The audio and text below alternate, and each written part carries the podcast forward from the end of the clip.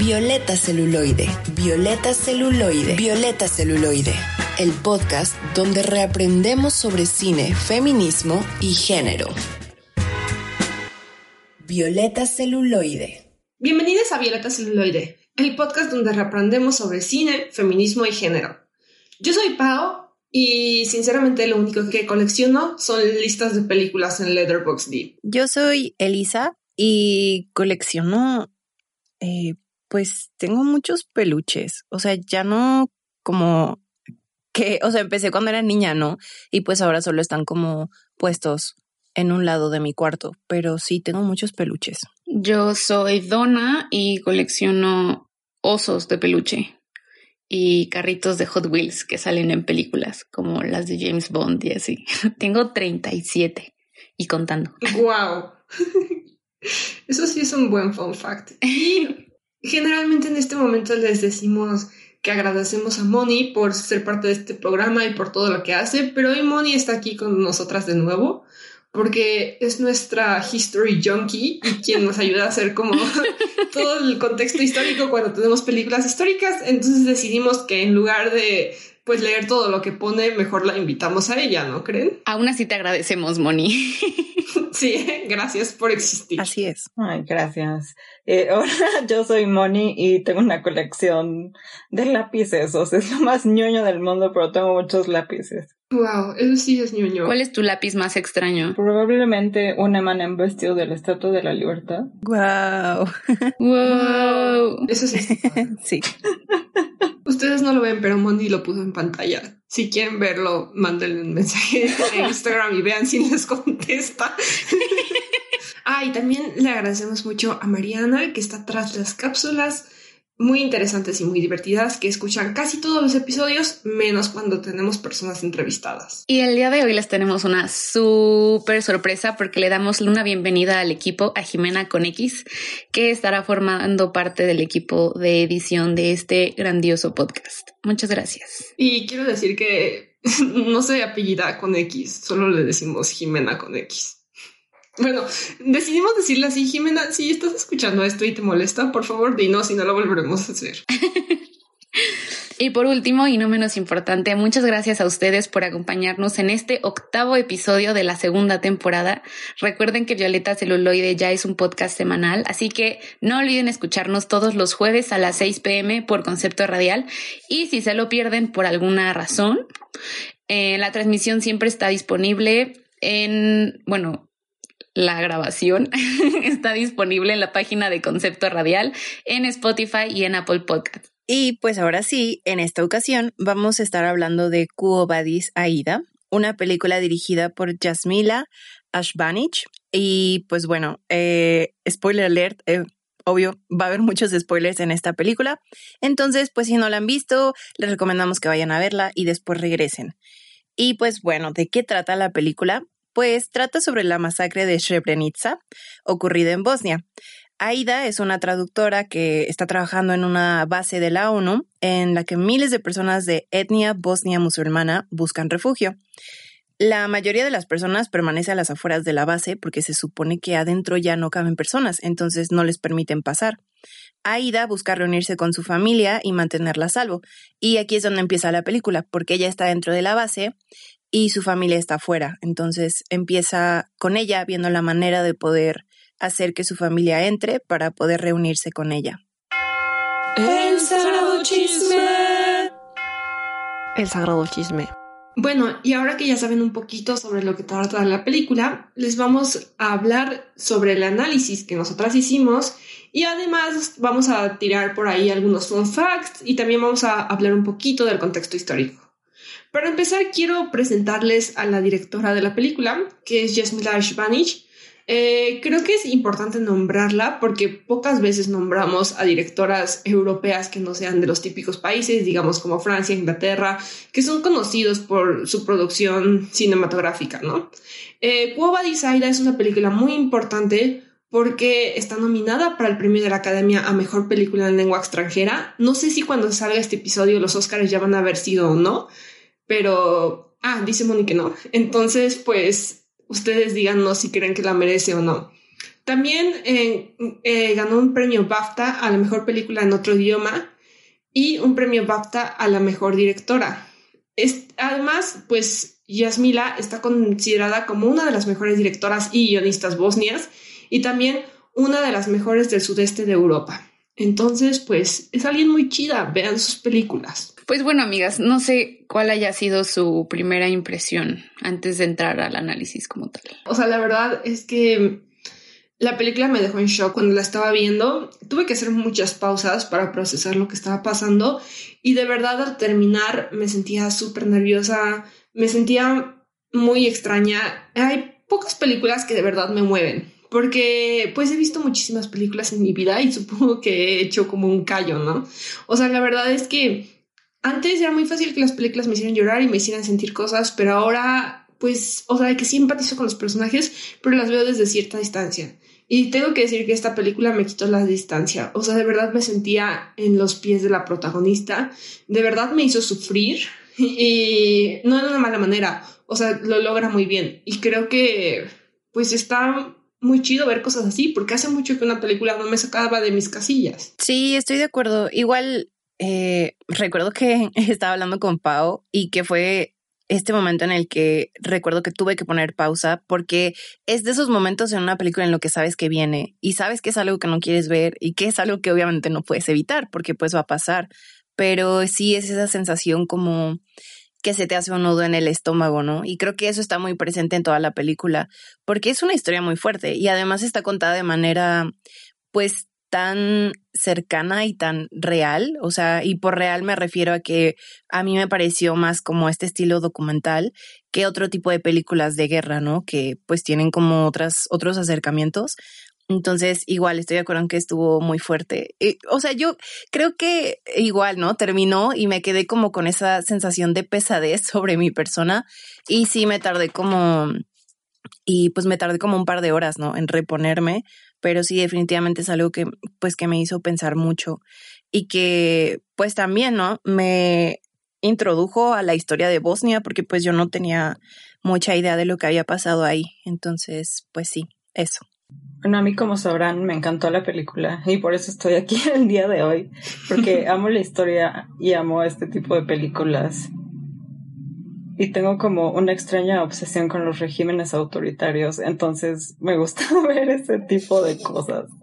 Perdón. No, yo contrario a Moni, no me gusta este tipo de películas porque, bueno, es que ustedes si ya llevan tiempo con nosotras, saben que yo lloro por muchas razones, o sea, viendo películas. Pero esta película de verdad me bloqueó. O sea, hubo un punto en el que le dije a Pau como, ya no siento nada. O sea, estoy bloqueada, de que ya no puedo llorar. Y, o sea, yo esperaría que al igual que Pau en algún punto al ver tantas películas, porque por alguna razón a mis siete años yo veía películas de guerra con mi familia.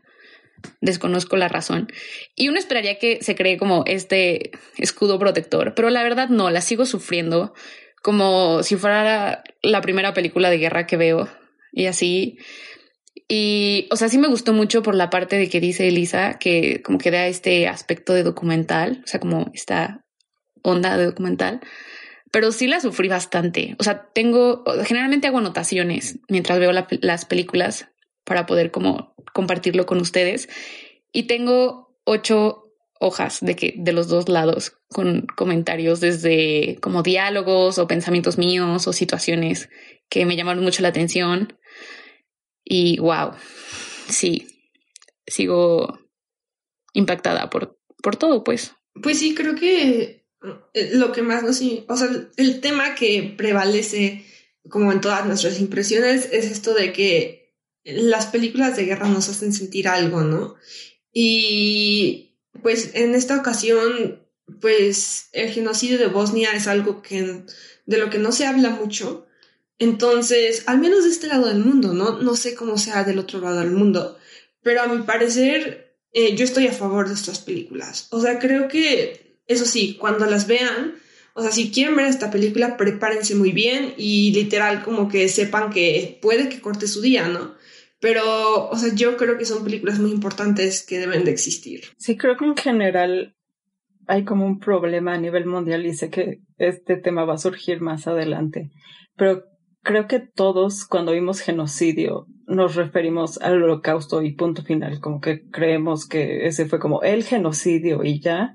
Y no se habla tanto de que han seguido pasando y muchos a, nivel mundial, a pesar de que a partir del holocausto se crearon todas estas como instituciones internacionales, organizaciones para evitar que pasara, que, o sea, no han servido, como vemos en esta película, y que ha habido muchos genocidios a partir de la Segunda Guerra Mundial. Y de hecho algo que llamó mi atención es que, o sea, creo que lo comenté con ustedes fuera del aire, es que vinieron muchas películas de guerra a mi mente y ya después analizándolo y también por los comentarios que, que hiciste, Moni, pues la mayoría eran de la Primera y Segunda Guerra Mundial porque es como sobre lo que más se habla.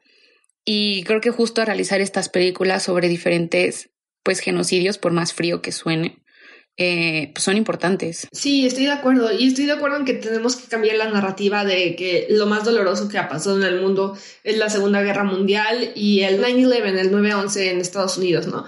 Porque sí, son, fueron eventos trágicos, fueron eventos que merecen nuestra atención, pero hay muchísimas otras cosas que pasan en el mundo de las que no hablamos justo porque Hollywood tiene como este monopolio en la industria. Y eso sí, le agradezco mucho los Oscars que este año hayan puesto esta película, ¿no? O sea, yo me estaba quejando mucho de que La Llorona, que es un episodio que vimos, no está nominada, pero viendo esta no he visto las demás. Entiendo por qué es importante contar esta historia y entiendo por qué no está la película mexicana y tampoco está la película guatemalteca nominada. Y eso sí se los doy a los Oscars, lo hicieron muy bien. Y también pues justo, o sea, de que eso que dijo Moni, de que la Segunda Guerra Mundial como que abrió como esto de genocidios y crímenes de odio.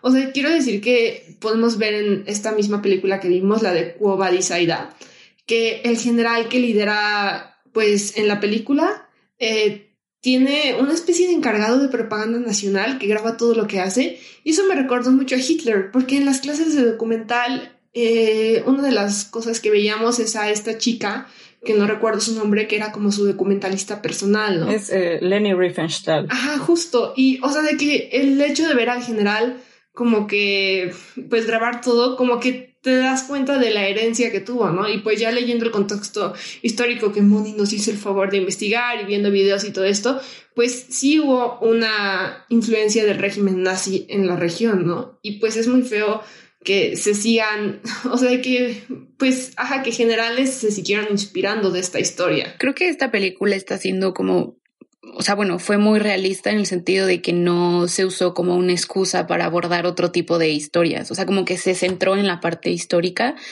y justo lo que se dice de los medios y así, pero no fue una excusa para contar una historia de amor super cursi o hablar sobre cosas que podrías abordar en una película no dentro de un contexto de guerra. Sí, pues es que siento que justo, sobre todo Hollywood, a veces aprovecha, ¿no? Eh, estas películas de guerra para contar otro tipo de historias. Y la verdad no, no, no sé cómo de dónde venga, ¿no? 100%, ¿no? Porque es, eh, son historias que podrían contar en otros contextos totalmente diferentes, ¿no? Pero a veces escogen de que contarlo en el contexto de la guerra, lo cual es una cosa muy extraña pero sí he notado que pasa. Sí, o sea, yo iba a decir que hice para una clase una investigación sobre el, justo sobre el cine bélico y el cine de propaganda. Y esta idea de Hollywood y esto, este tratamiento de la guerra que hace es con intenciones propagandísticas, como para hacer ver que la guerra es bien bonita y te vas a enamorar de alguien, y así atraen a a chavos para que se inscriban al ejército. No, ah, qué triste. Y sí, definitivamente se nota, ¿no? o sea, de que me acuerdo mucho de esta película, La ladrona de libros, que justo es como de que esta melancolía, pero a la vez es una historia muy inspiradora. Pero, pues, o sea, justo Elisa puso en uno de los comentarios aquí que mucho de la guerra se estaba esperando y eso es algo que casi nunca vemos en las películas, pero esta película lo hace muy bien porque de verdad sientes la desesperación de la protagonista mientras está esperando, esperando a, a muchas cosas, ¿no? Esperando a que dejen entrar a su familia, esperando a que, pues, a ver si la ONU va a hacer algo, si en verdad va a bombardear a estas personas que dijo que iba a bombardear, esperando a ver si matan o no a sus hijos y a su esposo, esperando a, ver si la salvan a ella o no se salva y qué va a pasar con su vida, ¿no? Entonces, pues eso es algo que hace muy bien. Te transmites angustia. O sea, de verdad, yo sentía la angustia, me sentía en los zapatos de esta señora y me sentía como, pues, ajá, o sea, de que me, me gustó mucho que hicieran eso, ¿sabes? Porque de verdad sientes lo que se siente y entiendes por qué la guerra está mal. Sí, a propósito de eso, esta gran reflexión salió de un post que una vez vi en Tumblr como en el 2013 o algo así, em, de esta película, de que obviamente la conocen, Sin Sajo, que era parte de esta trilogía de los Juegos del Hambre. Y recuerdo mucho que las primeras dos películas eran súper llenas de acción, ¿no? Y era como todo esto que menciona Moni, ¿no? De pues de que están siempre peleando y que hay estas explosiones y el campo de batalla y matanza y no sé qué tanto. Y las últimas dos películas no fueron, y el libro también no fueron para nada así, ¿no? O sea, la gente, yo me acuerdo que la gente, incluida yo en algún punto, eh, se quejaba de que era muy aburrida y de que nada pasaba, ¿no? Y pues creo que todo esto fue llevando a esa reflexión, ¿no? De que, de que en algún punto empezamos a esperar que el cine y las películas y pues más tarde las películas de guerra o bélicas específicamente estuvieran siempre llenas de acción y que fuera un bombardeo tras otro y esta Transformers y Michael Bay con sus mil explosiones por segundo en la pantalla y, o sea, entiendo, ¿no? Pero justo es esta parte de de que la realidad no es así, ¿no? La, la guerra pues no va a ser una aventura, ni va, ni va a ser como un montón de cosas sucediendo una tras otra, tras otra, tras otra. O sea, como que van pasando diferentes cosas. Y como ya lo dijo Pau, ¿no? O sea, mucho es, es estar esperando de los dos lados, ¿no? De ambos bandos, eh, ver qué es lo que va a pasar. Y creo que ahí es donde las historias podrían enriquecerse más, ¿no? En lugar de solo, pues, hacer todas estas, eh, pues, no sé, estas películas de acción y tratar la guerra de esta forma. Pero, ajá, eso creo. Algo muy interesante de esta película, o sea, es que hice una lista de todas las emociones y cosas que me hacía sentir esta película. Bueno, la subrayé. Entonces se las voy a leer lo más rápido que pueda, de manera eh, comprensible. Puse angustia, frustración, incertidumbre, desesperación, sumisión, deshumanización, vulnerabilidad, la hipocresía, la ansiedad. Hay mucha ironía y mucha esperanza, y hay muchos como sentimientos, o sea, como personajes que tienen estos aires de superioridad y toda la brutalidad y manipulación. Eh, estos sentimientos desgarradores. O sea, puse como desgarrador. Y, o sea, me hizo mucho pensar en cómo todo esto no solo se transmitió a través como de los diálogos, sino a través de sonidos y a través de gestos y como del lenguaje corporal, todo lo que, todo lo no verbal, ¿no? Y hay un término para eso. Entonces, no sé si Paola eh, quieras compartir un poquito más. Sí, eso me apasiona. bueno, o sea, en el cine hay esta teoría que se llama affect theory o en español sería teoría de los afectos.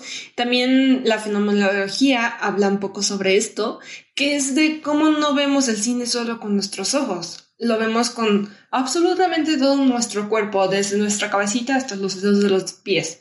O sea, podemos sentir esta empatía no solo a través de la mirada, sino a través de todo nuestro cuerpo. Por ejemplo, si ves que a alguien le cortan un dedo en la escena, tú te imaginas lo doloroso que sería que le corten un dedo. Bueno, quiero decir algo aquí. O sea, solo te lo imaginas si la película está bien hecha, ¿no? O sea, si está mal hecha, es muy difícil tener empatía.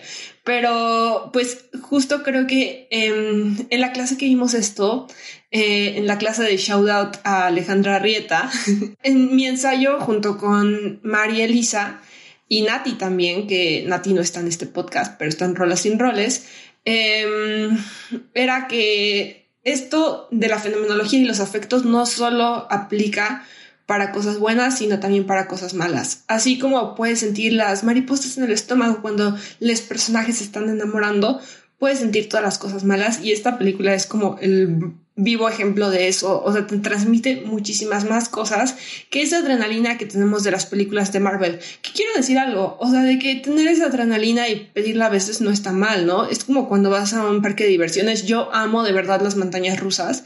Ese debió de haber sido mi fun fact de hoy. O sea, de que colecciono experiencias en las montañas rusas. Una vez me subí al Superman ocho veces seguidas, fue hermoso. Pero eh, lo que quiero decir es que Marvel es eso, ¿no? Marvel es como, pues, estas ferias de diversiones a las que vas una vez, pues no sé cada cuánto vayan ustedes, ¿no?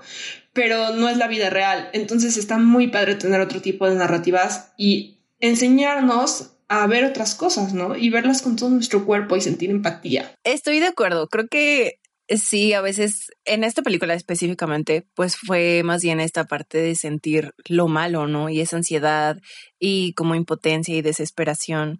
Y lo entiendo totalmente, ¿no? Y pues no sé, esto que acabas de decir también, pues me hizo pensar, ¿no? Que creo que a lo mejor también a las personas les gusta ver como estas otras películas que son pues como entretenidas y de guerra, porque pues es es como otro tipo de placer, ¿no? O sea, por ejemplo, de Cobad y Saida, pues no es que saliéramos felices de ver esa película, ¿no? Y, y a veces cuando estamos viendo pues cosas como Marvel y así, pues la gente sale de que más entretenida y pasa esto, ¿no? De que adoptas como un poco la personalidad de lo que ves en pantalla, ¿no? Y la gente sale del cine, las niñas chiquitas salen como todos emocionadas porque pues quieren ser superheroínas y superhéroes y lo que sea, ¿no? Y pues no sé, o sea, creo que es como algo complicado, porque por ejemplo, pues a mí me gustan esas películas, o igual también hablábamos, ¿no? De que creo que Moni y yo jugamos este videojuego Call of Duty de la Segunda Guerra Mundial, y pues son cosas que nos entretienen, ¿no? Pero pues justo ahí es como, como que tan necesario, es que no sé, pero sí, esa reflexión quería dejarla allá afuera. O sea, justo, o sea, yo creo que, pues, o sea, te da cierto tipo de catarsis jugar este tipo de videojuegos, ¿no? Y creo que, o sea, no está mal siempre, o sea, de que no les estoy diciendo que veten como los videojuegos de guerra o las películas de guerra, solo es como, pues, ponernos a pensar o sea, saber que hay otras narrativas, ¿no? Y de que también consumir estas narrativas y darles un poquito de nuestro espacio para, pues, también entender que la vida no es solo una manera, ¿no? Porque, pues, por ejemplo, Moni y Elisa siento que entienden bien que hay otras cosas, ¿no? Pero siento que es muy fácil irte con esta pinta de que la guerra en verdad es así si no investigas bien. Entonces, pues sí, siempre hay que estar pensando como en que lo que consumimos no es lo único que existe. Y también algo que quiero decir es que muchas personas no ven este tipo de películas porque son películas difíciles de ver. Y eso es algo totalmente válido. Eh, justo estaba hablando con una persona sobre esto, shout out a Dani, y pues ella me dijo, como seres humanos no es posible estar al pendiente de todos los desastres del mundo, que esta película tal vez sobrepasa la capacidad humana de empatía y no está mal. Y pues tiene mucha razón en esto, ¿no? O sea, de que no tienes que estar al tanto de todos los desastres naturales, de todas las guerras y de todo lo que pasa. Pero también es cierto que si son como nosotras, probablemente estén en una posición de privilegio en la que se puedan permitir este tipo de cosas, ¿no? Y pues teniendo tantos sistemas de apoyo y tantas maneras de, pues, o sea, la verdad, ver esta película, no, lo único que me pasó es que me cortó el día y me hizo reflexionar, ¿no? No fue más allá de eso. Y si de verdad pueden hacerlo, o sea, de que pueden darse el tiempo para ver estas películas que hablan sobre cosas importantes, háganlo de vez en cuando. O sea, no se trata tampoco de justo eso, ¿no? De sobrepasar su capacidad humana de empatía, sino pues, o sea, de que creo que es muy importante entender lo que las víctimas pasaron y creo que la única manera de hacerlo es pues poniéndonos en sus zapatos. Y pues qué mejor manera de ponernos en sus zapatos que una película que te hace sentir absolutamente todo. Sí, estoy totalmente de acuerdo en que esta parte de la educación es muy importante porque, o sea, de lo que estaba hablando hace rato de la propaganda, lo que están haciendo ahorita el ejército estadounidense justo es que sus anuncios están estilizados tipo videojuegos para atraer a los chavitos de ahora. Eh, entonces sí, igual es un problema, pero sí. Sí, o sea, creo que es bueno reconocerlo, ¿no? Aunque lo consumamos, por ejemplo, pues Moni y yo, o que nos guste, pero pues sí estar conscientes, ¿no? De que pues obvio es un mensaje, no nada más es como una historia y ya, ¿no? Que sí hay algo detrás. Sí, estoy totalmente de acuerdo. Y yo quiero decir que estoy totalmente a favor de que sea como este tipo de cine que te hace sufrir, como me hizo sufrir esta película. Porque como les dije en el episodio de Promising Young Woman y como les he dicho en muchos episodios, creo que el cine como arte, más allá del entretenimiento, puede ser una manera de cobrar venganza de una manera no bélica. O sea, obviamente las víctimas del genocidio se deben de sentir horriblemente impotentes y eso las víctimas que pueden todavía sentir, ¿no? Entonces, pues, hacer películas como esta y como La Llorona, que de verdad como que tratan de cobrar un poquito de justicia, pues está chido y siento que pues está padre porque también nos informamos, el resto del mundo nos informamos de lo que está pasando. Y justo no sé si Moni, tú quieras decir algo sobre cómo se hizo justicia en el mundo real en este caso, porque pues la conclusión fue diferente, ¿no? A el genocidio pasado que investigamos, que fue el de Guatemala. Sí, bueno, aquí les va la lección de historia. El conflicto en Bosnia en sí fue un problema tripartito entre Croacia, Serbia y Bosnia. Cuando Yugoslavia cayó, sus ex repúblicas empezaron a pelear por la independencia y Croacia y Serbia, cuando se declararon independientes, querían crear estados étnicamente puros. Y Bosnia desafortunadamente está en medio de ellos y tiene una mezcla de croatas, serbios y bosniaks, que es eh, la población bosnia musulmana.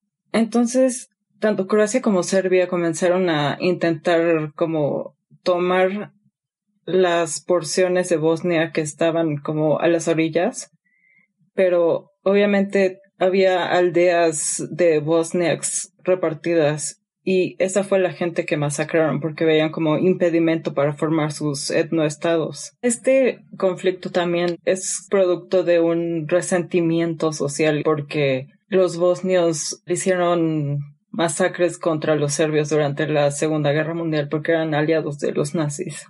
Y sí, aunque la comunidad internacional falló en detener toda la masacre, al final sí la haya hizo juicios y la mayoría de los militares perpetradores sí fueron a la cárcel y algunos se suicidaron. No sé si se acuerdan hace unos años que fue noticia este general que cuando lo declararon culpable en La Haya sacó un bonito venenito y se lo tomó y se murió. Él era el jefe de los croatas bosnios. Entonces sí se hizo justicia entre comillas en este caso, pero pues igual murió mucha gente.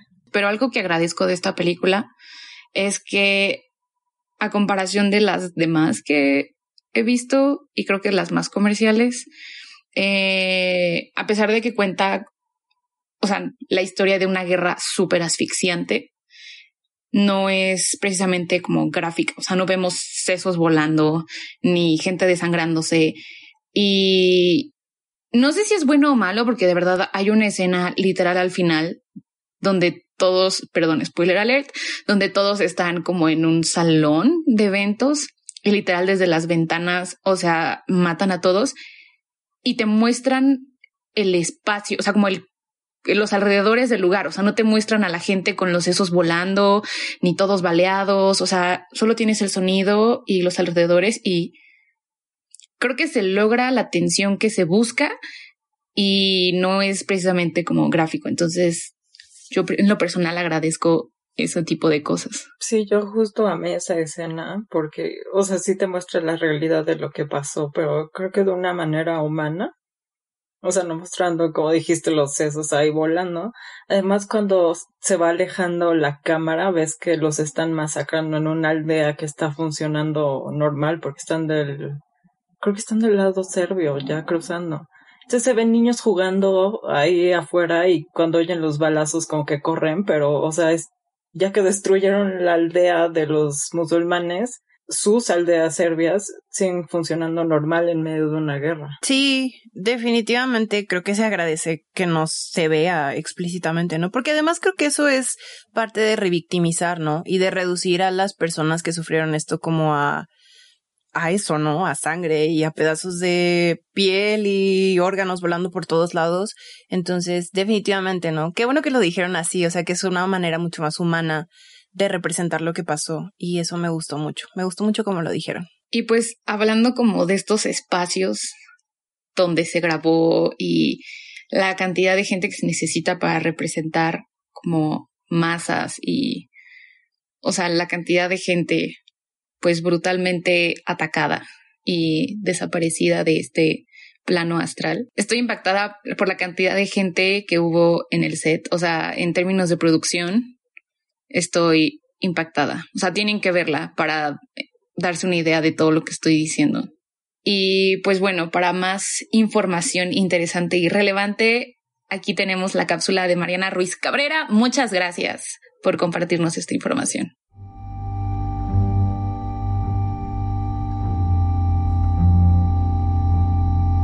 En historia aprendemos sobre ellas, en ética discutimos sobre ellas, en la literatura leemos sobre ellas y en el cine las vivimos. Sea cual sea el medio por el cual te has expuesto a ellas, las historias de las atrocidades y crímenes que han violentado el devenir de la humanidad desencadenan múltiples reacciones dentro de cada uno de nosotros. Pero creo que entre el shock, el horror y el enojo, la remembranza de estos sucesos honra a las víctimas y nos vuelve empáticos y respetuosos de quienes quizá no se parezcan en nada a nosotros por fuera, pero cargan con el mismo corazón y alma por dentro. ¿Quién mejor vocera de los que ya no están que Yasmila Ashbanich? para cautivarnos con las historias de las personas a quienes les fue arrebatada su vida y su familia en Bosnia y Herzegovina. Yasmila Ashbanich es una directora de cine, guionista y productora que nació el 19 de diciembre de 1974 en Sarajevo. Yasmila siempre quiso ser directora. De hecho, creció junto a un cine en Sarajevo.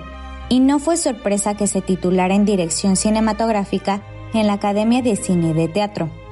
En entrevistas, Ashbanich cuenta que ella tenía 17 años en el momento en el que se desató la guerra en Bosnia.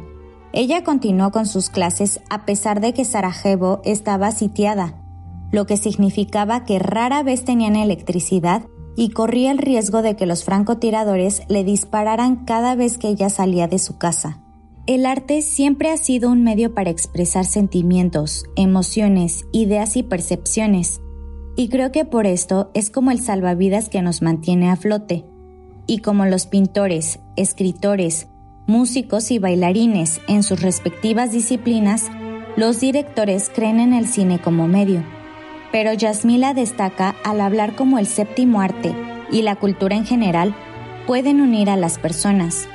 De acuerdo con una entrevista que la directora Bosnia tuvo con The Guardian, comenta, en el cerco reanudamos rápidamente las actividades normales que no eran para nada normales, dadas las circunstancias, y tenía la sensación de que ir al teatro o a un festival de cine bien vestida estaba demostrando que no era una víctima, que esta barbarie no ganaría.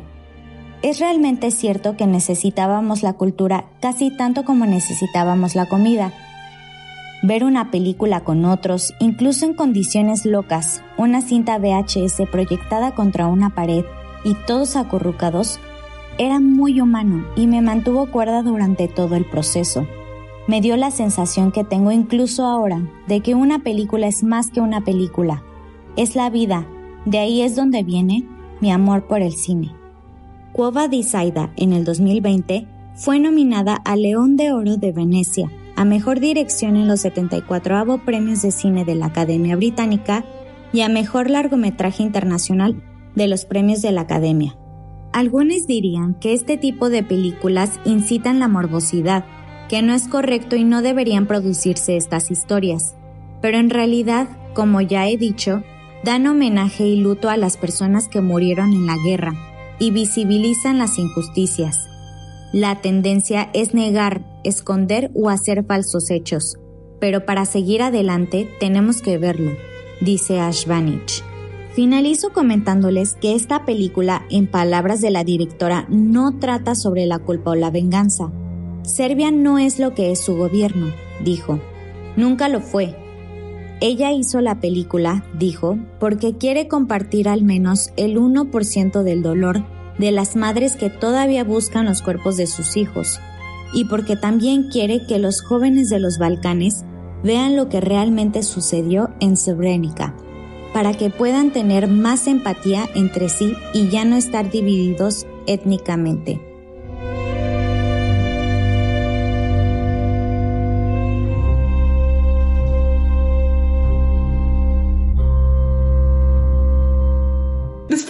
Interesante cápsula con Mariana Ruiz, que siempre nos trae la información de la manera más cool que puede haber, eh, viene nuestra próxima sección, que es intertextualidad.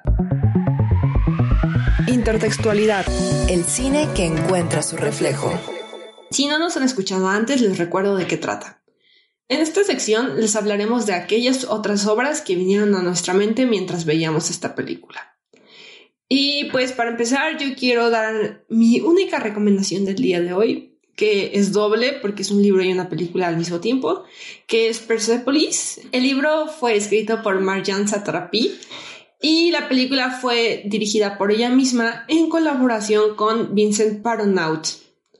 Y pues a mí me encanta esta película, o sea, también el cómic está súper padre porque es un cómic, es un coming of age, o sea, esas películas donde vemos a las protagonistas pasar de la niñez a la adolescencia, pero es un coming of age en medio de la guerra de Irán. Y pues habla justamente de cómo se sentía ella.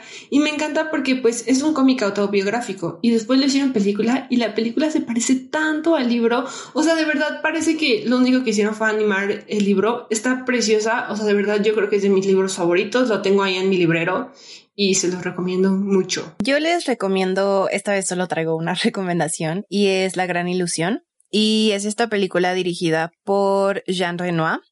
Y me gusta mucho porque es una película bélica y la verdad solo la vi porque teníamos que verla para un examen de una clase y era la que más me interesaba. Pero la verdad fue una, una sorpresa increíble. Me gustó mucho esa película y me gustó porque precisamente es esto de lo que hablamos, ¿no? Si bien recuerdo, no hay un solo asesinato en la película. Trata sobre la Primera Guerra Mundial, si no me equivoco.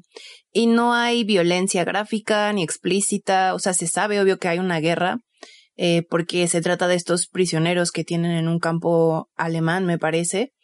Pero, o sea, realmente todo se trata sobre las conexiones humanas, ¿no? Las conexiones perdidas, ¿no? Porque en la guerra, eh, igual que se ve en Cuobais Aida, ¿no? O sea que Aida había sido profesora de, de los serbs, de los, ajá, de los serbios que ahora estaban pues masacrando, ¿no? A, a los demás musulmanes, a los bosnios. Entonces es justamente sobre esto, ¿no? De cómo la guerra es algo que divide a las personas y a los humanos, cuando en realidad, pues el, eh, o sea, lo, lo natural, por así decirlo, es conectar entre nosotros, no, no dividirnos ni estarnos peleando. Entonces fue, y bueno, eso es como una simplificación muy obscena de lo que es la guerra, pero me gustó mucho esa película y se las recomiendo. Yo les traigo dos recomendaciones en esta ocasión. Una es False with Bashir del 2009 de Ari Folman. Y pues este, o sea, esta película, una es como autobiográfica, y además es como en este formato tipo cómic, o sea, el estilo de animación es tipo cómic.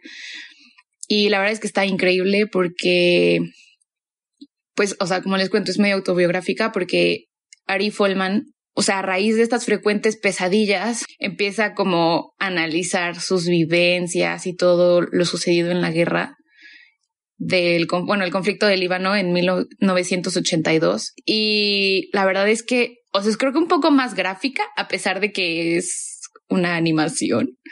Y creo que me pegó un poco más en términos de, pues, cuestiones brutales, porque el final, en efecto, es brutal, pero muy recomendada. Y el segundo, según yo, no es una, o sea, no hay película aún, es un libro, se llama Mouse, eh, se publicó en 1980 y ganó un Pulitzer. Es de Art Spiegelman. Y pues este libro no solo nos cuenta como el testimonio de los judíos donde, o sea, sufren el holocausto de la Segunda Guerra Mundial, también pues de alguna manera nos alecciona sobre pues los horrores y la oscuridad y todo como todo lo brutal de lo que es capaz el, hombre, ¿no? Todo este sufrimiento y este como esta esperanza de, supervivencia que también de alguna manera se siente en vais Aida. vais Aida, sí. Perdón, te los juro, lo intento. Y pues sí, recomendada. Yo les tengo tres recomendaciones. Eh, la primera es No Man's Land, que igual es del conflicto en Bosnia. Es como una comedia negra donde un soldado bosnio y uno serbio se quedan atrapados en una trinchera, pero están en tal estado, o sea, ya no tienen como sus uniformes y así, que desde las, desde los dos frentes nadie sabe de qué país son, entonces ninguno se quiere acercar a ayudarlos y están ahí como tratando de sobrevivir en medio de la trinchera, aunque se odian. Eh, la siguiente es Hotel Ruanda, porque creo que el conflicto es muy similar, que fue un genocidio por cuestiones étnicas. Y en las dos películas se muestra la inutilidad de los cascos azules en remediar conflictos. Y la última, eh, en español se llama La mujer que cantaba. Es una película canadiense de 2011 que estuvo nominada al Oscar. Lo que ustedes sintieron con Cuba de yo sentí con esta película. Es como sumamente intensa y muestra, igual es del conflicto en Líbano y habla sobre la realidad y las consecuencias de la guerra, eh, que una mujer eh, cuando muere le deja dos cartas a sus hijos y les dice que tienen que regresar al Líbano a buscar a su hermano y a su papá, a los que no conocían, y de ahí empiezan a descubrir como la realidad que sufrió su mamá son mis recomendaciones. Perdón, yo quiero agregar una última, que se llama, es un documental, se llama ¿Es Human... Guerra Mundial? No. Ok. no, por Dios. No, es un documental que se llama Human Flow, es de Ai Weiwei, que habla sobre la crisis mundial de los refugiados y está cool porque de lo que recuerdo son varias historias de migración y en términos del Internet, dice culturas diferentes, odiseas inciertas y finales abiertos, lo cual la verdad es que está muy cool. Es un poco largo, pero pues yo lo disfruté bastante. O sea, da una perspectiva diferente del, de la guerra, no tanto de lo que sucede dentro, sino como todos estos eh, movimientos colaterales, pues. Y pues bueno, para esta última sección de nuestro podcast, eh, tenemos el termómetro de representación. Y pues si son nuevos o si no se acuerdan, pues aquí les va. Para poder evaluar mejor las películas, decidimos crear nuestra propia escala, la higo escala. Entonces tenemos el higo podrido, que es mala representación, 0 de 10. Higos verdes es buena intención, mal desarrollo, le falta algo para poder ser una mejor película, 5 de 10. Un higo maduro sería una buena representación, pero limitada, no sale como de lo esperado, 9 de 10. Y por otro lado, nuestro, nuestra calificación máxima es higo con chocolate, que es eh, que superó expectativas, eh, rebasó como lo esperado, eh, superior, suprema, 10 de 10. Y pues Moni inserta aquí un tambor. En la escala de higo, escala, no, perdón, en la escala de higos, ¿qué calificación le dan a Quo Vadis Aida? Bueno, pues yo quiero decir que, pues si hablamos de representación, o sea, obviamente esta no va a ser mi película favorita porque pues es una película dolorosa de ver y las películas favoritas generalmente son cosas que te hacen felices. Pero la neta es que yo le doy un higo con chocolate simple y sencillamente porque quién soy yo para decir cuál es la buena representación de una mujer bosnia en un genocidio, ¿no? Entonces, además me hizo sentir todo lo que todo lo que sentía la protagonista. Creo que es una película que está muy bien hecha, que de verdad te desarrolla empatía, entonces yo le doy un higo con chocolate.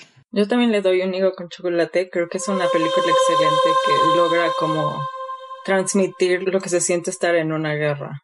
10 de 10. Igual, yo también le doy un higo con chocolate. Creo que fue una película eh, muy fuerte, como ya lo dijeron. Y pues definitivamente, ¿no? Habla de un conflicto que, pues que no se conoce tanto de este lado, pero que es igual de importante que no lo olvidemos y que nos informemos. Y pues además me parece que fue una manera increíble de contar la historia, ¿no? Sí, pues fue, eh, nos hizo sentir muy mal, pero creo que fue muy efectiva en ese sentido. Yo también le doy un higo con chocolate, aunque me chocan así estas películas porque me hacen berrear de frustración, angustia y desesperación. Y tristeza y todo lo que enlisté hace rato, pero creo que son muy necesarias porque de alguna manera pues disfrazan la realidad, entre comillas, todo eso, eh, un poco con pues cierta historia dramática, ¿no? Con personajes ficticios que bien pudieron existir, pero que nos dan esta ilusión de ficción para que pues la gente a lo mejor diga como, ah, pero los personajes no existieron y a lo mejor hice un poco más pues digerible. No sé, me da esa impresión. Aquí vengo. la pelea esperada. yo no creo que disfracen absoluto la realidad. Creo que, o sea, justo por eso está buena, porque muestra la realidad. Y no es digerible, o sea, no te la pasaste quejándote de la película, no es digerible para nada. Creo que estas películas digeribles justo son estas malas de Michael Bay que exaltan la guerra con que con Mark Wahlberg y The Rock corriendo por todos lados disparándole a la gente. Esto es extra, pero también les voy a recomendar. Es un, no sé si es libro, pero se llama eh, Ante el dolor de los demás de Susan Sontag, que justo habla de, de la fotografía y del el cine bélico. Y yo comparto ese punto de vista de que este tipo de películas, fotografías son muy importantes, en primer lugar, como memoria histórica para probar que sí sucedieron estas cosas, porque los conflictos que se olvidan y los que no se hablan son los que no se muestran en los medios. O sea, tristemente, si no nos, o sea, por eso el holocausto está tan choteado de alguna manera en los medios, porque es importante seguir recordando constantemente que esto pasó para que se intente no volver a repetir. Y estos conflictos de los que no se habla tanto, es muy importante que se genere contenido de cualquier forma acerca de ellos para, para informar a la gente que pasó, ¿no? Y recordarles. Sí, completamente de acuerdo. O sea, no estoy diciendo de que esta película disfrace como tal, pero, o sea, en general, la verdad es que debo compartirles que sí me senté varios días como a reflexionar sobre todas las películas de guerra que había visto y como las historias principales, o sea, lo que mencionaba al principio de estas excusas. Y es que no quiero mencionar películas en específico porque entonces abriría otro debate para otra ocasión, pero hay películas que genuinamente Mm, disfrazan las cosas de una manera, no sé si romantizando o así, pero sí, completamente de acuerdo contigo, Moni. O sea, en, que esta película no es el caso y que es importante hablar de otro tipo de conflictos de los que pues ya conocemos. Sí, y si están aquí en la CDMX con nosotras, cuando podamos salir, vayan al Museo de Memoria y Tolerancia, creo que es de lo mejor que tenemos aquí en la ciudad. Sí, sí, está muy padre. Y tiene varios cursos, entonces también chequenlos, están en línea y creo que es muy chido también eso. Shout out a la plataforma del MIT, es myt.org creo, búsquenlo si pueden.